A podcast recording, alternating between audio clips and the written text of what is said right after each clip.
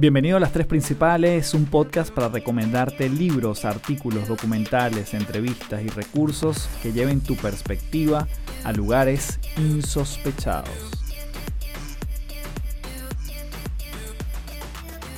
Hello, hello, nuevamente bienvenido, bienvenido aquí a Las Tres Principales. Mi nombre es Carlos Fernández, arroba Café del Éxito. Y como siempre, profundamente contento de estar en contacto contigo por aquí, en este espacio. Y este es un episodio, primero que tenía tiempo que no hablaba yo solo aquí en las tres principales. Las últimas semanas he estado subiendo entrevistas que la verdad que quería compartir contigo. Y este episodio en esta vuelta a hablar yo solo por esta vía quería hablar de un tema que yo he venido estudiando quizás desde el 2016, digamos en profundidad. Siempre he sido muy fan de Disney como compañía, pero justamente en el 2016 yo fui a hacer una certificación allá en Orlando, donde ellos tienen el Instituto Disney. Ya te voy a contar un poquito en qué consiste durante todo el episodio, qué consistió esa formación y las implicaciones que tuvo de manera de yo poder no solo investigar más, interesarme más, sino además compartirlo en las empresas con las que normalmente tengo contacto, en mis clientes a los que normalmente voy en el mundo corporativo, y cómo tú, desde tu emprendimiento o tu proyecto o desde la empresa donde estás trabajando, puedes agarrar algunos de estos principios, customizarlos, llevarlos a, bueno, tropicalizar si se quiere, para vivirlos en el lugar de trabajo donde te encuentres. Entonces, la primera invitación en todo esto, sobre todo porque vamos a hablar de un lugar que muchas veces suena a utopía, de es Disney, o bueno, tú crees que estamos en Disney, tú crees que esto es Disney, es como un lugar demasiado alejado de la, realidad. Pero la verdad que no, la verdad que con agarrar algunos de los fundamentos, principios, estrategias, incluso tácticas, uno puede hacer cambios en la manera como estamos funcionando en nuestro día a día. Así que no lo veas como algo alejado, no lo veas como algo que está muy fuera de ti, sino aquello que te haga sentido agárralo, mastícalo, intégralo, puedes investigar más, me puedes escribir y ver cómo eso lo empiezas a hacer en tu proyecto particular, lo empiezas a hacer, eh, a darle vida en el día a día. Y antes de comenzar, también quiero comentarte que estoy haciendo un curso, yo soy fan de, bueno, la formación, sabes que eso me dedico a dictar conferencias, charlas, pero no solo eso, sino que me gusta nutrirme y me gusta nutrirme de otras disciplinas, de otras cosas que a veces no tienen nada que ver conmigo. En este caso te quiero comentar un curso que estoy haciendo en la plataforma Creana. Se escribe C-R-E-H-A-N-A, Creana. Y tiene un curso fabuloso que me llamó muchísimo la atención, que es de stand-up comedy para no comediantes. Y es dictado por nada más y nada menos que la mexicana Sofía Niño de Rivera, que tiene además dos especiales en Netflix. Y mm, tú dirás, bueno, pero café, ¿para qué estás estudiando algo que tiene que ver con stand-up comedy? Bueno, porque justamente cuando hablamos de poder integrar, poder crear cosas nuevas, poder aportar a una comunidad, particularmente una práctica que a mí me gusta es nutrirme de otras disciplinas que no tienen que ver con la mía. Y te digo que llevo un par de videos, porque lo haces a tu ritmo, y estoy feliz porque la verdad que ella es una nota, es una muy buena profesora y dentro de su irreverencia está dando mucha estructura al, al, mundo de no solo de la comedia, sino cómo hacer presentaciones más poderosas, cómo incluirle un poco de lo lúdico cada vez que uno hace alguna, sí, alguna presentación frente al público, alguna exposición, algún kickoff en tu trabajo.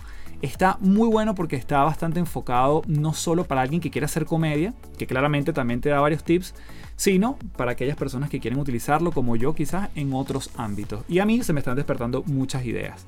Si quieres ser parte de este curso o de otros tantos que tiene esta plataforma que se llama Creana, nuevamente C-R-E-H-A-N-A, te dejo el link en la descripción del episodio Dale clic a ese link, te vas directo y puedes seleccionar una cantidad de cursos que están allí. Este es el que yo estoy haciendo por los momentos y estoy sumamente contento, además por la plataforma que es súper amigable, muy fácil de utilizar y además tiene una aplicación donde te la descargas en celular y puedes llevártela a cualquier lado y en algunos episodios incluso los estoy escuchando como tipo podcast. Así que bueno, nos vamos con la filosofía de Disney en este episodio y decirte este pequeño anuncio.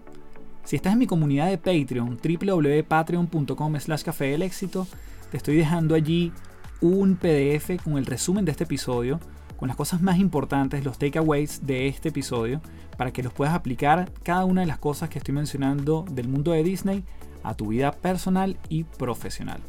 Comenzamos entonces.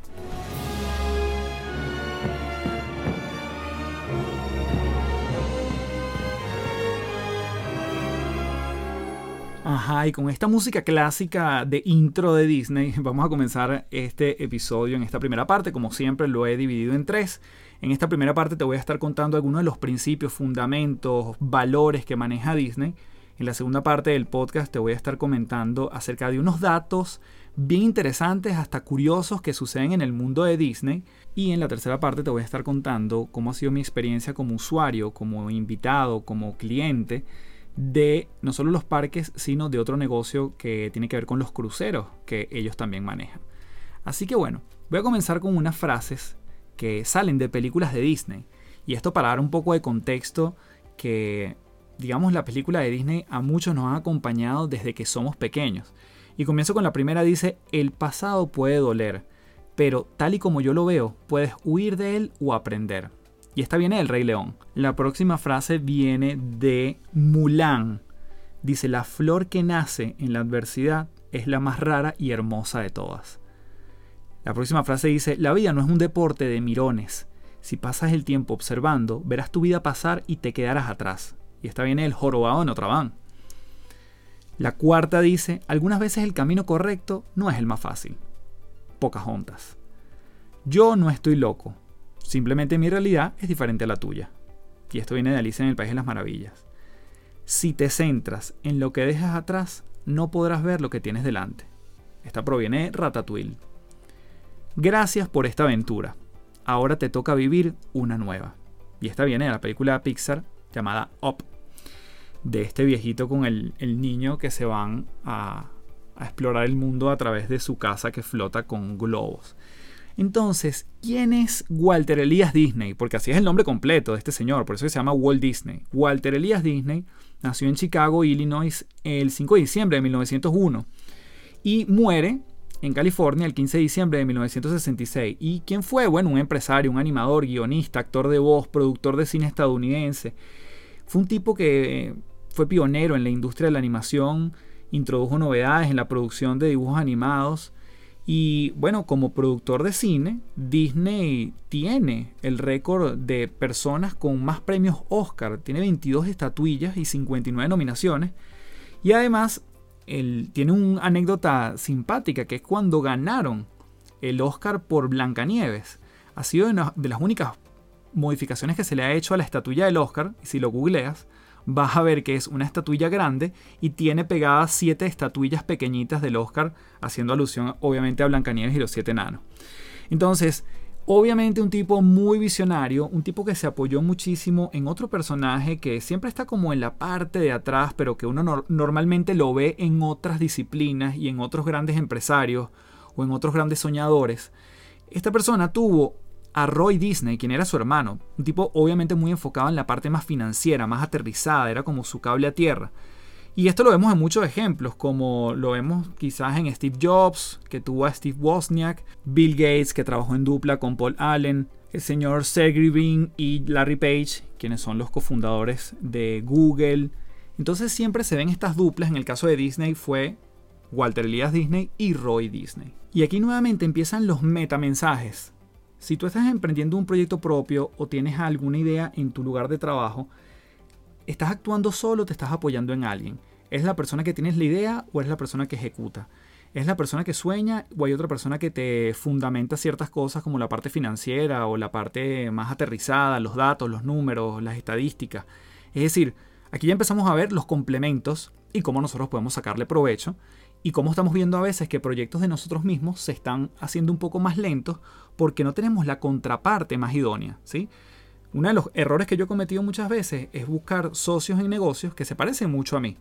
Y allí estamos apuntando todos bajo las mismas fortalezas, pero no nos estamos necesariamente complementando. Así que empezamos a ver aquí algunas cosas que desde ya tú puedes ir aplicando. Y conectar entonces con lo que ellos tienen como gran diferencia entre el Instituto Disney y la Universidad de Disney. La Universidad de Disney fue creada con el fin de capacitar, de entrenar a sus colaboradores, a la gente que trabaja en Disney, con sus principios, sus fundamentos, sobre todo en temas de liderazgo, de employee engagement, como que bueno, ese compromiso de los empleados y por supuesto en atención al cliente. Esas son como unas grandes ramas que ellos siempre manejan. Y por supuesto forman a sus empleados con esa universidad. La universidad como tal, como infraestructura no existe, pero son instalaciones de alguna forma adecuadas para que ellos puedan entrenar a su gente. Normalmente están entrenados por sus mismos colaboradores que a su vez forman a más personas. Y el Instituto Disney es abierto para todo aquel que se quiera entrenar, capacitar en los métodos que utiliza Disney, con el fin de llevarlo a sus negocios, justamente. Entonces, ¿qué fue lo que hice yo? En el año 2000, ya yo tenía como entre el 2014 y 2015 queriendo ir a Disney a entrenarme, y en el 2016 tomé la decisión me voy para el Instituto Disney y efectivamente, bueno, uno de los salones que tienen forma parte de uno de sus hoteles, de sus resorts en Orlando. Y bueno, ahí comienza la experiencia de trabajar bajo el Instituto Disney. Una instancia además fabulosa porque me permitió hacer networking y conectar con muchas personas del planeta entero. Bueno, la verdad que habían de planeta entero, pero la mayoría obviamente trabajando en los Estados Unidos que se van a formar en estas metodologías y yo específicamente fui a trabajar el, punto de Leadership Excellence, como la excelencia en liderazgo. Entonces ellos hablan de cómo los principios de Disney son aplicados para manejo de personal, para que la gente se comprometa más, para llevar a cabo un negocio. Entonces, bueno, de eso te vengo a conversar en algunas partes, justamente porque ha sido como mi experiencia durante estos años. Hay algo fundamental en todo esto que quisiera comenzar y es que ellos dicen que los valores, no importa nuevamente si tú estás en un micronegocio, si trabajas solo, si eres freelance, si trabajas en una gran compañía, en una compañía mediana, los valores se mantienen. Si tú tienes los valores claros, esos pilares fundamentales pero bien establecidos, los valores se mantienen. Y la visión o la misión de la compañía pudiesen cambiar.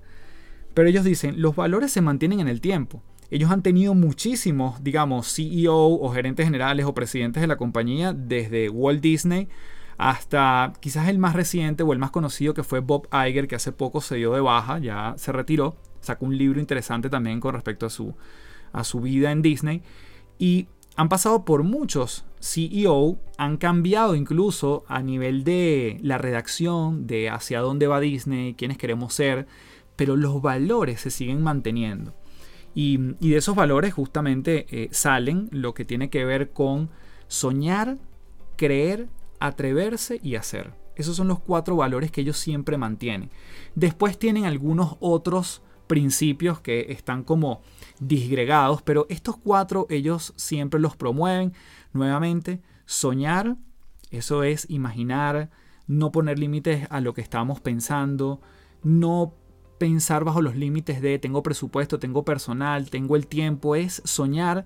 Después el creer, porque él trabaja, pero no solo de que me lo creo, sino de trabajar las creencias que hay en una organización Luego hay que atreverse, hay que asumir riesgo y finalmente está el hacer que tiene que ver con la ejecución. Entonces nuevamente, soñar, creer, atreverse y hacer son los grandes cuatro pilares de Walt Disney. Nuevamente, eso se ha mantenido en el tiempo, pero lo que ha cambiado es la visión. Entonces, hay una frase que desde el día uno que nosotros llegamos allí a esa experiencia, nos las dicen y es que Walt Disney tenía una premisa que es que la perfección no necesariamente se ve, pero siempre se siente. Y aquí está como, yo diría, si tuviese que resumir una semana intensa de mucho trabajo con la gente de Disney, tiene que ver con la gran frase obsesión por los detalles. ¿sí? Y aquí esto es lo que ellos se han básicamente, bueno, como dice su nombre, obsesionado, se han fundamentado, han trabajado cada uno de sus entrenamientos, la forma como entrenan a su gente tiene que ver con la obsesión por los detalles por no dar cosas por sentado. Y lo que ellos dicen es que normalmente las compañías cuando tienen mejores prácticas las dan por sentado, pero ellos cuando logran una mejor práctica ahondan en ella, la perfeccionan, la pulen y obviamente después eso se convierte en, bueno, una práctica normal probablemente por muchos años. Hay una anécdota interesantísima que nos cuentan, que es que Walt Disney iba a inaugurar una, una sala que por primera vez tenía esta tecnología de los animatronics, es decir, los, estos muñecos que se mueven, tienen, son robots básicamente, pero pareciera que tuvieran vida propia.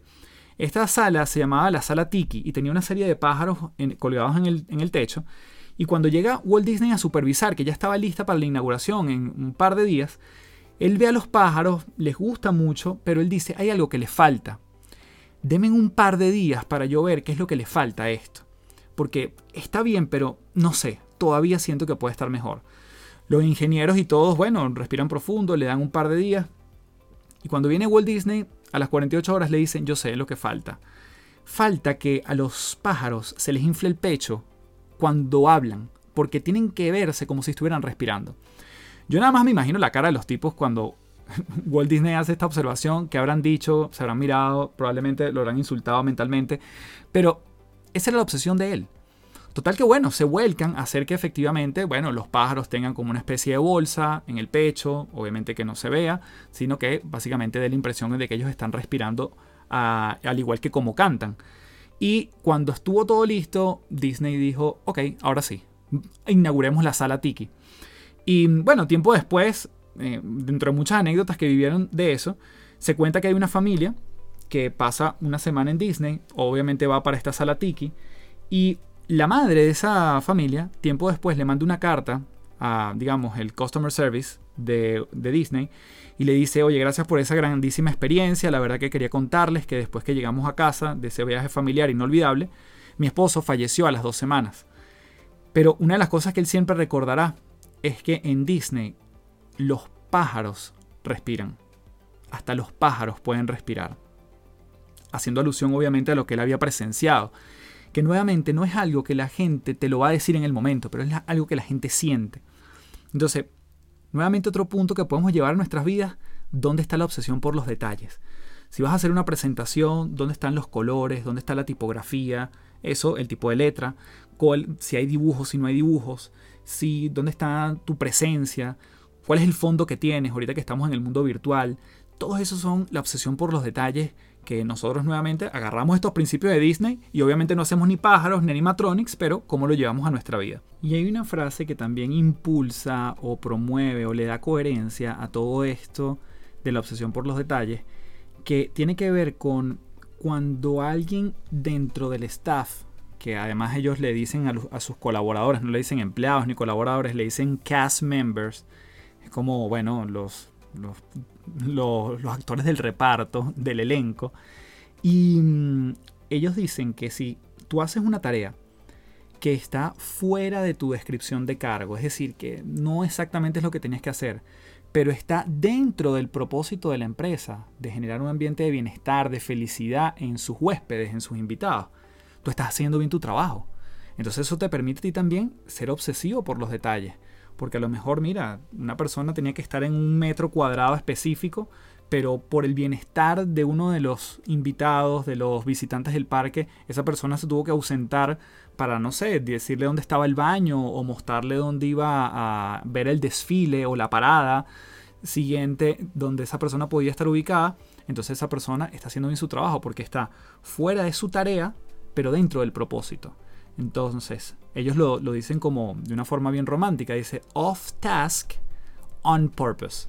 Entonces está fuera de la tarea, pero estás dentro del propósito de la, de la empresa. Y eso está muy cool porque yo entendí que muchas veces cuando encasillamos a un colaborador en algo puntual y no le permitimos ver más allá o hacer más allá, o si lo hace, tiene alguna penalidad, entonces estamos restringiendo su proceso creativo, así como la posibilidad de que haga más y mejores cosas y por supuesto que proponga más y se vea incluso más, más libre dentro de obviamente las cosas que le tocan hacer. ¿no? no estamos hablando de una persona que no hace nada para lo cual lo contrataron, sino esa persona que va la milla extra porque va en propósito con lo que la compañía de alguna forma también está promoviendo. Y es aquí entonces donde vamos a terminar esta primera parte con las 4 C que promueve también Walt Disney. Y esta es la, la fórmula de los sueños que radican en curiosidad, confianza, coraje y constancia. Por eso se llama las 4 C. Curiosidad, confianza, coraje y constancia. Entonces, ¿qué es la curiosidad? Es el deseo de cubrir algo que no conoces. Entonces ellos, por ejemplo, para ver en carne propia cómo ellos viven eso, hacen 7.000 encuestas semanales en los parques, por ejemplo, para ver qué es lo que está pasando, qué le gusta a la gente, mm, si en una atracción particular está generando desagrado, si algo que movieron distinto eh, tuvo una buena acogida o no. Entonces esa curiosidad, por ejemplo, una de las tantas cosas como ellos lo reflejan, haciendo más de 7.000 encuestas semanales. La segunda C, que tiene que ver con confianza. Bueno, en que eres capaz de actuar de manera adecuada en una determinada situación. y de esa manera podrás ir tras la meta y no desmayar en el intento. Aquellos tienen una matriz que ellos dicen, bueno, los comportamientos de un líder versus los resultados del negocio. Si lo ves como una matriz de doble entrada, tú dices, bueno, en un cuadrante tienes unos comportamientos de un líder que son muy malos a lo que nosotros esperamos y además estás dando unos resultados del negocio muy bajos, ellos dicen te queda poco tiempo, obviamente. Mal comportamiento, mal resultado, te queda poco tiempo. Comportamientos de un líder muy apropiados, pero no estás dando los resultados del negocio, te vamos a ayudar. Si eres un líder que tiene comportamientos em, que están por debajo de lo que se espera, pero tienes muy buenos resultados de negocio, bueno, te vamos a dar coaching, te vamos a dar mentoría, sobre todo con otra gente que esté allí. Y por supuesto, si estás en el cuadrante que tienes unos muy buenos, unos muy buenos resultados y además tienes muy buenos comportamientos de líder, sigue adelante aquí. Entonces ahí donde ellos reflejan la confianza, esta dimensión está bastante enfocada también en su gente, ¿no? en sus cast members, en sus colaboradores.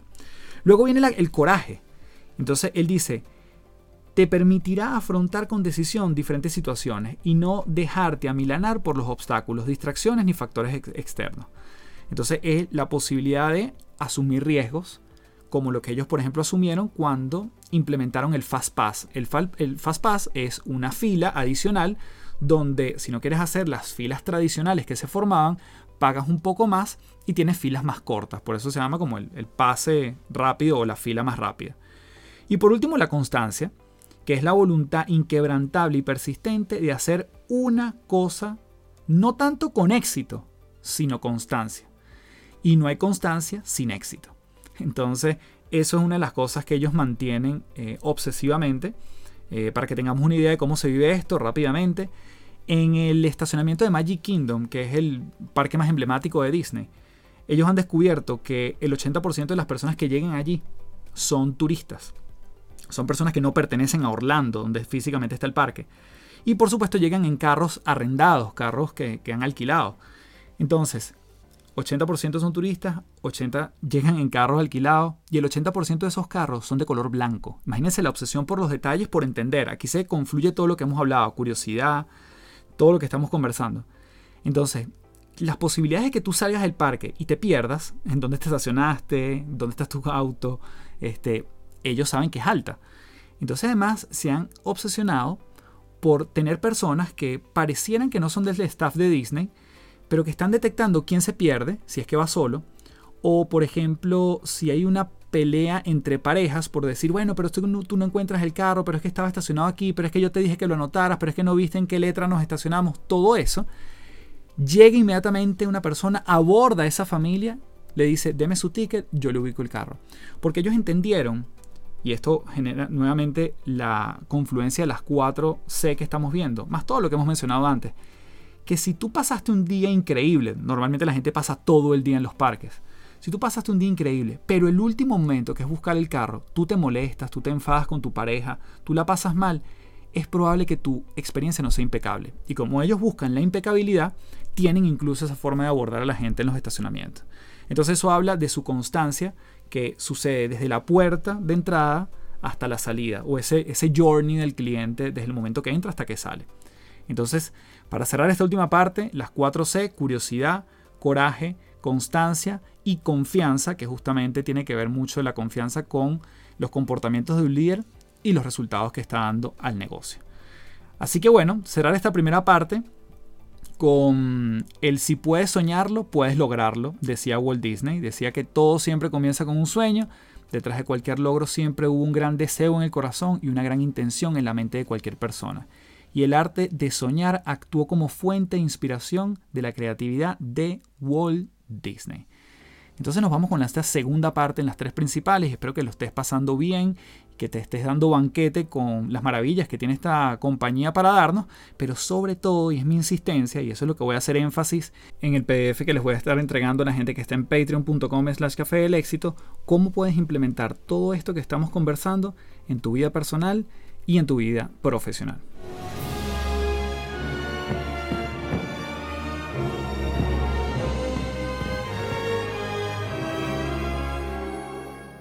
Bien, en esta segunda parte quiero conversarte algunas de las cosas muy cool que maneja este imperio de Disney. Primero recordarte algo que son las marcas o las empresas que ellos han adquirido en el tiempo. La cadena de 20th Century Fox es de Disney. National Geographic es de Disney. Pixar es de Disney. El canal FX o todo lo que es sí, Fox es de ellos.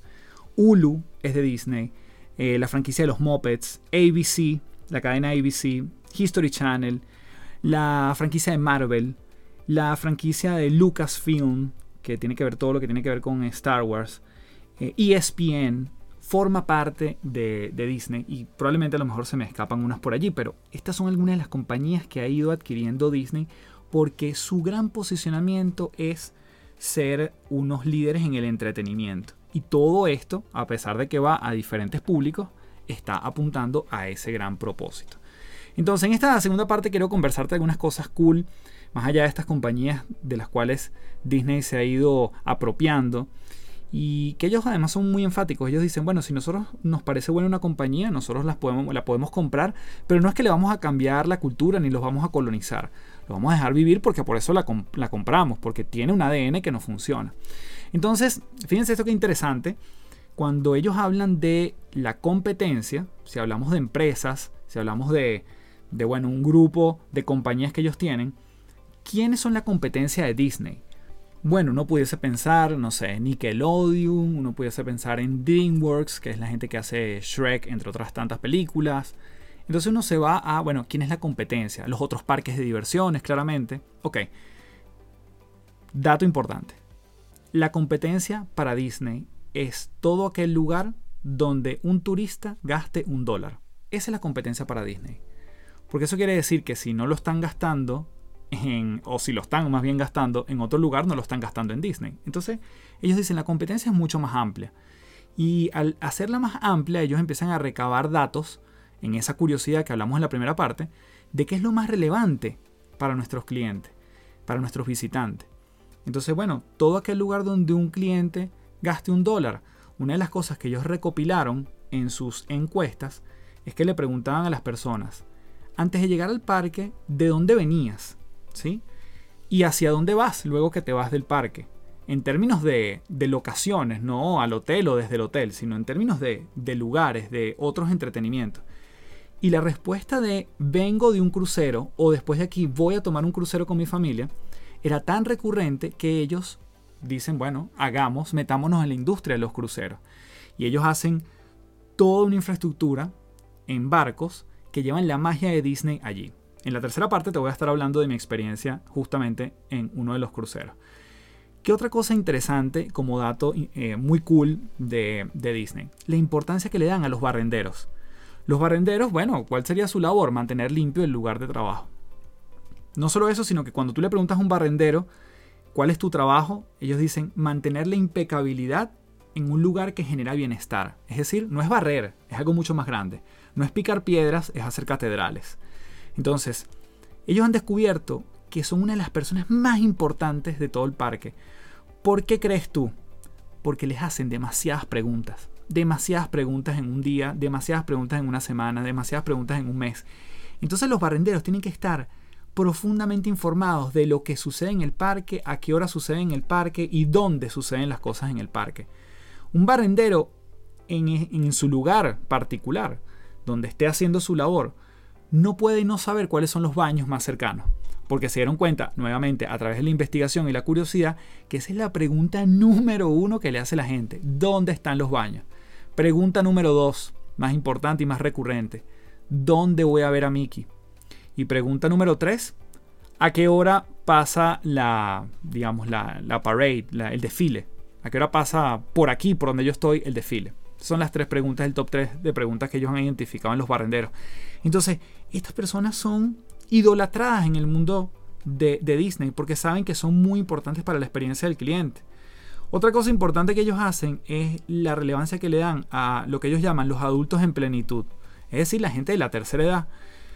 Estas personas identificaron que muchas veces son renegadas en los mundos laborales, pero Disney los reivindica y tú te vas a encontrar muchas veces cuando vas a alguna de las atracciones o alguna de las, de las instituciones de Disney que hay personas mayores que tienen varias características. Son personas que llegan temprano, son puntuales. No necesariamente tienen mayores aspiraciones económicas porque lo que quieren es sentirse activos, se quieren sentir productivos, son muy responsables y tienen actitud de servicio.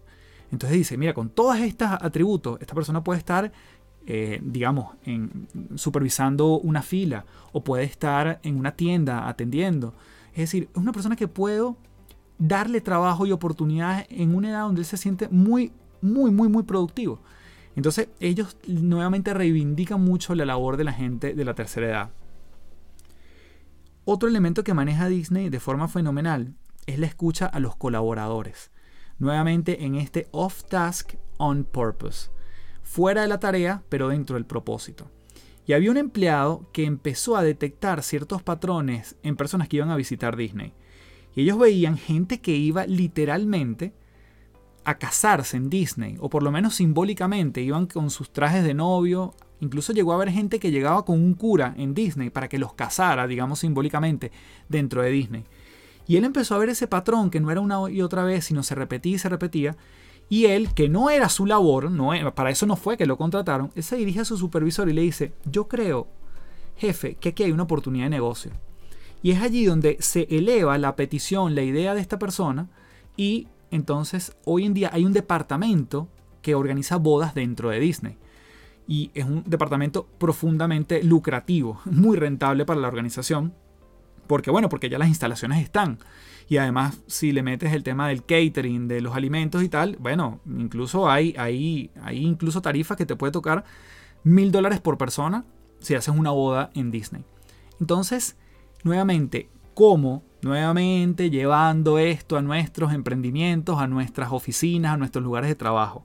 ¿Cómo elevamos la voz? ¿Cómo hacemos que la gente se sienta libre de proponer? ¿Cómo los invitamos a ver más allá de su tarea específica? Porque desde allí pueden salir ideas no solo exitosas, sino muy rentables. Entonces, escuchar a los colaboradores es una de las cosas que ellos más hacen. Otro detalle interesantísimo. Atención, suenan los redoblantes. Mickey Mouse nunca, pero nunca aparece en dos lugares al mismo tiempo. ¿A qué me refiero con lugares? Los parques de Disney, así como los cruceros, tienen apariciones de Mickey Mouse. Mickey Mouse, yo sé que está, no quiero decepcionarte, tú que estás escuchando este podcast, pero Mickey Mouse es un disfraz lo que aparece. Entonces, ¿Qué sucede? Tienes parques de Disney que están en Los Ángeles, California. Tienes uno que está en Orlando, tienes en París, tienes en Tokio y probablemente se me escapen otros por allí. Pero lo que te quiero decir es que todas estas ciudades, así como ni hablar del crucero, los cruceros que están por allí rodando, tienen apariciones de este personaje icónico. Pero cada uno de ellos tiene, por supuesto, diferentes usos horarios. Obviamente porque estamos hablando que Disney tiene presencia a nivel global. Entonces, ¿qué pasa si de repente hay un niño que está en Tokio le toma una foto al Mickey que él está viendo, lo sube en las redes o hace un live en Instagram o hace sí, un en vivo y le dice a todos sus amiguitos, mira, estoy viendo a Mickey. Y de repente hay otro niñito que está en otro lugar del mundo y también está viendo a Mickey al mismo tiempo. Se pierde la magia, porque el niño, el otro niño va a decir, bueno, pero ¿cómo Mickey va a estar en Tokio y va a estar aquí donde yo lo estoy viendo? Se mata la magia. Entonces digamos que en los lugares oficiales donde Mickey hace sus apariciones, nunca coinciden las horas. Imagínense ahí la obsesión por los detalles. De hecho, yo lo que he podido ver en carne propia es que Mickey aparece, pero tiene apariciones también muy cortas. ¿Por qué? Porque justamente probablemente no, no quieran que se solape con la aparición en alguna otra parte donde sea relevante que salga Mickey. Entonces, bueno, fíjense ahí nuevamente cómo se habla todo lo que estamos conversando de la obsesión por los detalles y de mantener esa magia que forma parte de esta empresa. Otro detalle fabuloso, si tú le preguntas a cualquier persona del staff de Disney, dice, ¿a qué hora cierran? Ellos dicen, abrimos hasta las 11 de la noche, por ejemplo. Ellos nunca te van a decir que cierran. Ellos te van a hablar bajo un lenguaje apreciativo que abren hasta cierta hora. ¿Cómo estamos cuidando el lenguaje en nuestras oficinas? Ahí nos los llevamos para reflexionar. La construcción de los parques Disney la cantidad de dólares que se gastan en rodilleras para los arquitectos y los ingenieros es enorme. ¿Por qué? Porque esas personas hacen todo al nivel de los niños, es decir, tienen que estar arrodillados mientras hacen cada una de esas estructuras que después van a, formar parte, por ejemplo, de un parque, porque tienen que estar a la altura de los niños. Y muchos de los directivos de Disney una vez al mes, una vez cada tres meses, hacen recorridos en los parques de Disney, una práctica que además, digamos que eh, adoptaron de Walt Disney, que lo hacía muy frecuentemente, eh, salía una o dos veces al, día, tres veces al día a ver cómo estaban funcionando las cosas, a vivir en carne propia la experiencia del cliente, hacía la fila completa y le decían, no, Disney, pero tranquilo, si tú no tienes que hacer fila, no, no, yo quiero ver qué se experimenta aquí. Entonces una de las cosas que adoptaron es que muchos de los ejecutivos eh, se suben en algunas plataformas sentados que queden a la altura de un niño y experimentan la visual de un niño durante una estadía en un parque, para tener la visual, la estatura de un niño mientras está haciendo vida en alguna de esas atracciones. Entonces, bueno, interesante ahí el elemento de la empatía. Otro punto interesante, fíjense la obsesión por los detalles, la observación profunda, acuciosa y, y con propósito que tiene esta compañía. Ellos se dieron cuenta que cuando tú vas en una fila a montarte en una atracción, cuando llegas y ya, bueno, te toca el momento de subirte al carrito, lo que fuese, hay una pregunta que le hacen a todo el mundo. Le preguntan, ¿Cuántos son? ¿Cuántas personas son? Pero descubrieron que las personas que venían solas, las personas que venían solas, les da un poquito de vergüenza, algunos de ellos. Entonces decir que estás solo era casi como sinónimo de, bueno, tú no tienes nadie que te quiera, tú eres un perdedor, y la gente le costaba verbalizar eso.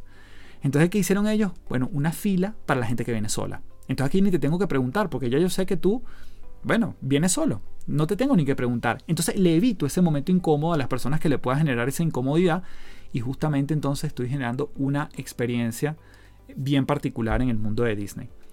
Y eh, por último, que tiene que ver con una de las cosas que mencioné antes, con los estacionamientos. En los estacionamientos, a la hora de salir, terminar la experiencia, si tú te quedas sin gasolina, si se te perdió la llave, si se te quedó la llave dentro del carro, tienen cerrajeros que te van a ayudar, tienen gente que te dispensa gasolina. Es decir, están preparados para que tú pases una experiencia de principio a fin fabulosa y que hasta el último momento esa, esa experiencia no se arruine. Muchas veces, más de 70.000 cámaras que tienen en cada uno de los parques, están detectando incluso familias que pueden tener problemas, que pueden estar llorando, que no tienen cómo controlar a un niño, de un niño que se está inquietando, irritando por algo. Inmediatamente el staff una persona de una manera muy estratégica se acerca, muchos de ellos tienen incluso un bolsito con algún juguete, con alguna linterna, con alguna explicación lúdica que le hace sentir al niño, mira, tú con esta linterna puedes ser un superhéroe a partir de ahora. Y entonces eso calma la relación de la familia en ese entonces. Entonces nuevamente, cómo progresivamente la obsesión por los detalles se hace presente en cada una de estas eh, pequeñas anécdotas que te acabo de, de contar. Y es aquí donde entonces nos vamos a la última parte donde te voy a contar un poco de mi experiencia, no solo en los parques, sino en el crucero de Disney que ya te he mencionado anteriormente, donde nos fuimos de luna de miel.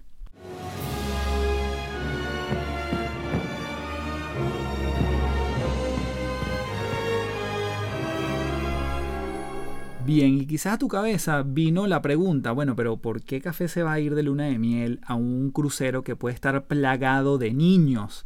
Si más bien uno quiere quizás momentos de intimidad, momentos de tranquilidad, momentos sin ruido, momentos, bueno, donde puedes hacer lo que quieras, pero además en un ambiente de adultos. Bueno, fíjate que primero cada quien entre gustos y colores, eh, sabemos que no han escrito los autores, pero no solo eso, sino que yo me hice la misma pregunta cuando a mí un amigo, jefe mío en ese momento, me lo propone, me dice, bueno, pero ¿por qué no ganas el crucero de Disney? Yo dije, no, pero ¿para qué voy a estar rodeado de niños? Bueno, total que él me fue convenciendo, me fue mostrando la página, fui navegando, fui enterándome y sin duda es una inversión un poco más costosa que un crucero tradicional, cuando uno hace alguna comparación, pero cuando uno sabe lo que va a vivir allí, cuando te proyectas en la magia de Disney, tú dices, ¿sabes qué? Vamos a dar un paso adelante y movidos por nuestra curiosidad, nos fuimos a ese crucero.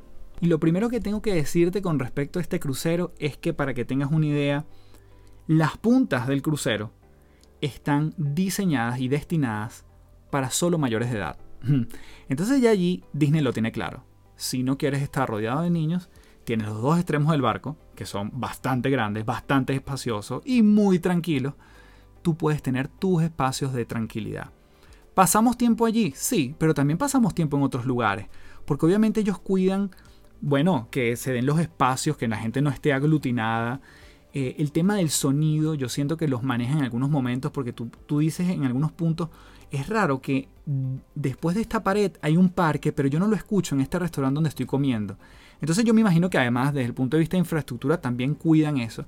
Nuevamente, movido por la obsesión por los detalles. Entonces, nuevamente, ¿no quieres ruido? Los extremos del barco están destinados solo para personas mayores de edad. Entonces, ¿qué es lo que sucede? Otra de las cosas que me venía a mí a mi cabeza. Bueno, pero todo el tiempo viendo muñequitos, todo el tiempo viendo el muñequito de Disney, el ratoncito por todos lados, los personajes, ¿no será como un poco infantil todo esto? Fíjate que no. La magia la sientes, lo que veíamos en la primera parte, la perfección se siente, pero tú no te sientes invadido por lo caricaturesco, lo lúdico tipo niño, no, es un ambiente donde tú donde niños y adultos confluyen y se pueden sentir muy motivados para seguir estando allí.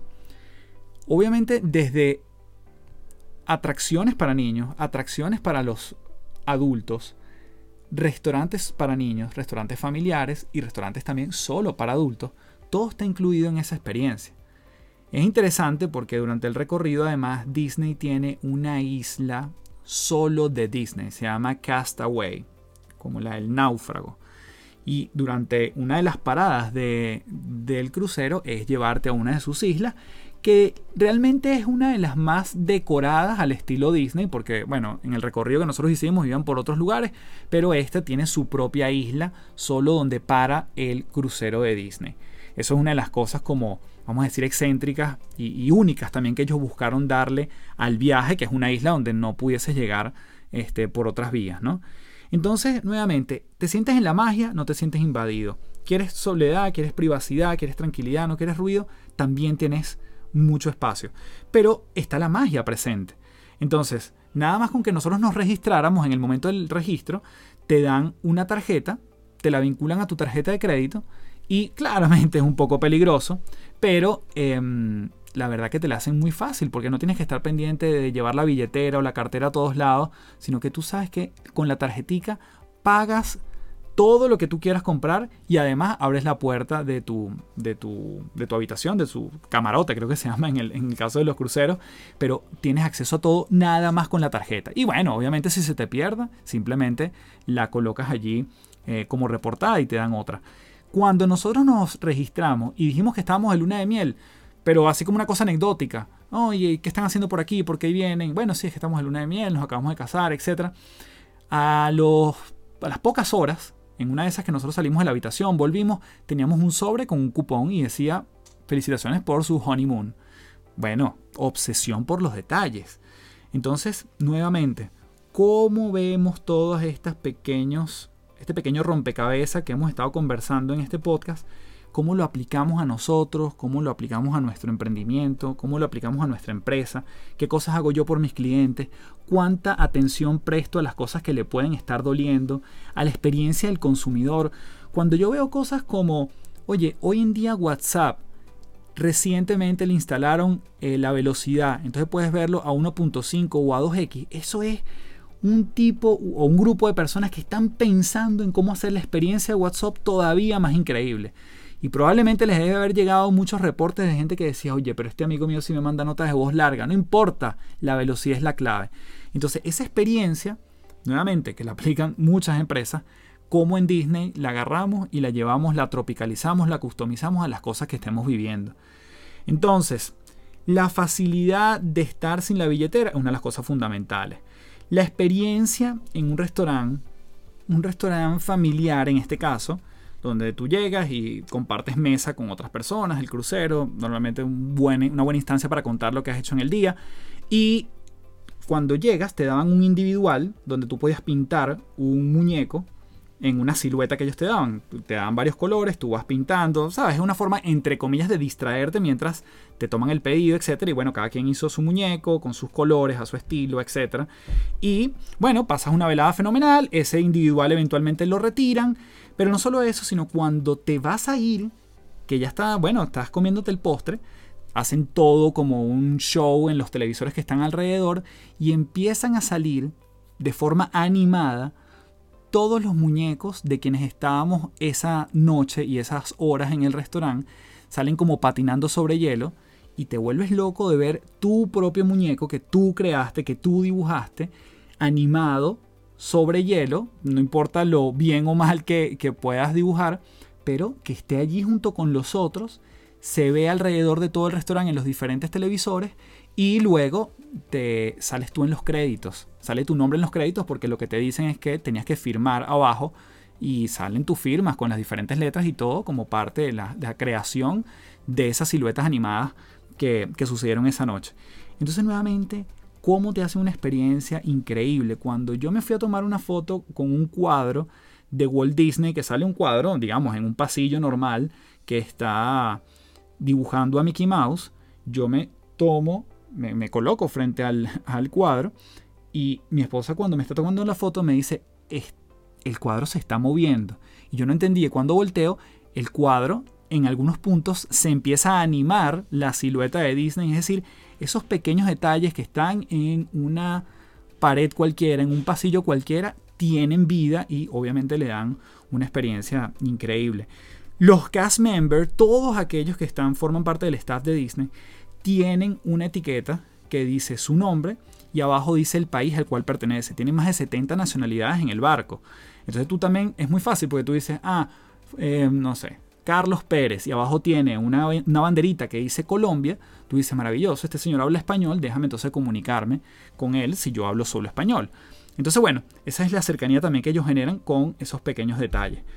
Te cuento otra experiencia fabulosa.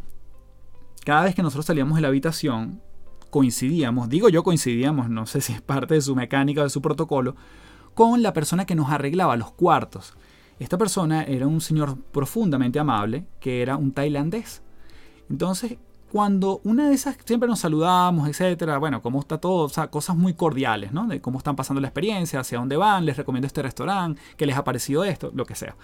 Y en algún momento él, yo, y esto previamente, yo me estoy bañando y siento que la ducha tiene una baja presión. Pero la verdad que nada que reportar, una cosa como muy de gusto si se quiere. En algún momento yo salgo para, no me acuerdo qué era, si buscar algo en la recepción, algo, y él me intercepta y me dice, oye, todo está bien. Yo sí, seguro, todo está bien, nos queremos asegurar que su experiencia sea increíble. Sí, sí, todo está bien. Y él me hace la pregunta, ¿todo está bien con la ducha? y yo, wow, este tipo me está leyendo la mente. Le dije, mira, ahora que lo mencionas, tiene un poco la presión baja, pero nada grave, la verdad. Y me dice, ah, perfecto, simplemente quería saber, siga adelante, qué maravilla conectar con usted. Y cuando volvemos, que yo me voy a bañar, en lo que abro la ducha, pero una cosa mínima, sale un chorro que yo no lo podía creer. Yo dije, ¿qué es esto? ¿Pero por qué esta, cosa tan abrumadora? Yo no sé en qué momento lo hicieron, pero bueno, cambiaron o la ducha o la presión o revisaron no sé qué cosa, pero ellos hicieron justamente esa magia a propósito de una pregunta tan simple como la que me hizo el amigo tailandés buscando que yo viviera una experiencia ideal, ¿no? Realmente, si no me hubiesen arreglado la regadera, yo hubiese estado igual de feliz, pero es tan memorable que yo años después lo recuerdo y es tan memorable que estoy contándotela en este momento. Una de las últimas historias que te cuento, ya para ir cerrando, y si te gustó este episodio, bueno, déjame un comentario a ver si hacemos una segunda parte de Disney porque me van a quedar muchas cosas por fuera que, comentarte. Recuerda que si estás en www.patreon.com te voy a dejar un resumen de todo lo que hemos conversado para que lleves cada una de estas prácticas en tu vida profesional y personal, pues para que te lo lleves como, como un entregable. Entonces, estábamos en una tienda de conveniencia dentro del crucero y una de las personas que atiende es un mexicano estábamos comprando cosas como eso, pasta de diente, revistas, esas cosas, este, que bueno, por todos lados obviamente siempre hay una gran tentación de comprar. Pero cuando nos atiende, nos atiende súper amable y al ver que habla español también, bueno, uno tiende como a quedarse más hablando que cuando te hablan en inglés. Y entonces, él nos dice, bueno, maravillas de lo que él experimenta siendo empleado de Disney. Y eso fue quizás uno de los primeros días. Pero el último día ya antes de irnos, yo le digo a, a mi esposa Adri, le digo, vamos a pasar por la tienda a ver si está este chico el mexicano para despedirnos de él, porque la verdad que es un tipo encantador. Cuando nos devolvemos, él se acuerda de nosotros, ¿cómo están? Claro que sí, ustedes están de luna de miel, creo que sí los recuerdo, qué bueno que están por aquí, ya sí, lamentablemente se acaba mañana el recorrido, pero bueno, les cuento que a mí todas las, todos los días, al finalizar mi jornada, llega un supervisor y el supervisor me pregunta cuáles han sido las familias felices con las cuales yo conecté. Perdón, las familias mágicas realmente es el nombre que le da él, ¿no? Las familias mágicas. Y yo los mencioné, el día que los conocí, los mencioné a ustedes. Porque ellos siempre, los jefes, los supervisores, están pendientes de cuán bien lo estamos pasando con los tripulantes, con la gente que está aquí en el crucero. Y ustedes para mí fueron una familia mágica. Y yo, wow, oye, gracias. Este, y no solo eso, sino es que las familias mágicas, eventualmente, nosotros las anotamos porque yo se las doy y me saca el papel donde tiene nuestros nombres, porque además se lo tuvimos que dar para registrarnos ahí la compra. Me dice, yo los mencioné a ustedes porque eventualmente las familias mágicas en el futuro, cuando ustedes quieran hacer una compra en los parques, en el crucero, probablemente tengan beneficios, tengan algún descuento, o les damos algún obsequio o alguna, alguna, algún detalle tenemos con ustedes. Y yo dije, o sea, esta gente la tiene demasiado clara, van más allá, hacen la supervisión de la supervisión, pero de una forma muy apreciativa, siendo, viendo el lado optimista, positivo de, lo que les pasó a esa gente durante el día y están muy pendientes claramente de su gente. Y, mm, bueno, esa, es una de las anécdotas de las familias mágicas que, yo me quedé eh, absolutamente loco. Después cuando uno llega a la habitación, todos los días te dejaban un animal, normalmente como de vinculado al Animal Kingdom, que es otro de los parques emblemáticos, en forma de toalla o un mono en forma o una toalla en forma de mono o unos cojines en forma de tortuga o una toalla este, como forma de mantarraya, siempre un detalle todas las noches. Entonces, claro, también la emoción de llegar el día, o sea, fíjense la, psicología con la cual trabajan, cómo cierras el día hasta el último minuto. Porque bueno, tú puedes haber ido al mejor espectáculo dentro del crucero, te vas a tu habitación y listo, hasta ahí, hasta ahí quedó todo. Pero llegas y todavía hay algo, un par de chocolates, este, a veces a mí la correa de, la correa cinturón me lo colgaban y me hacían como dos orejitas de Mickey en la mientras estaban colgadas y yo decía, no, esta gente, la verdad que de principio a fin, una experiencia memorable. Obsesión por los detalles. Y termino entonces este episodio porque, nuevamente, si te gustó, déjame tu comentario. Si quieres saber más de Disney, puff, me quedaron muchas cosas por fuera, pero no quiero hacer tan largo este episodio. Y una de las cosas que decía Disney desde el principio, lo tenía súper claro. Dice, Disneyland nunca estará terminado. Seguirá creciendo mientras exista la imaginación. Y realmente es así. Cada vez que tú vas a una de estas estructuras, a un parque, mientras ves em, una plataforma como hoy en día Disney Plus, eh, una plataforma como puede ser la plataforma física de un barco, siempre hay cosas que están en mejora, siempre hay algo que están restaurando, siempre hay algo que están por inaugurar. Esto es como eh, la gran sagrada familia que está en Barcelona, que siempre está en construcción, así ve Disney su obra que desde 1923 empezó a darle vida junto con su hermano Roy Disney y él dice, esto nunca estará terminado, siempre habrá espacio mientras exista la imaginación. Así que bueno, espero que te haya sumado esto. Como te comenté, la gente que está en Patreon, www.patreon.com slash café del éxito. Te voy a dejar los takeaways, las cosas más relevantes de este episodio para que te lo puedas descargar, para que lo puedas implementar, comentar con la gente de tu trabajo. Y si te hizo sentido este episodio y quieres no solo saber más de Disney, sino te gustó este tipo de episodio donde hablamos quizás de una filosofía, la traemos a la realidad, coméntamelo, es lo más importante. Y además, si quieres apoyar este podcast, la mejor forma es compartirlo con más gente. Así que, sin más, me despido en esta oportunidad de las tres principales. Gracias por llegar hasta aquí. Recuerda que tienes un um, link para que vayas a Creana, para que puedas descargar cursos de toda índole. Ya vas a ver que el portafolio es enorme. Yo estoy haciendo este curso de stand-up para no comediantes que sirve para muchas cosas con el fin de justamente detonar mi creatividad. Así que si quieres ser parte también de Creana, tienes allí ese link eh, donde te llegas directo. Y nos vemos en otro episodio de las tres principales. Como siempre me despido diciéndote, transfórmate en paz. Ciao, ciao.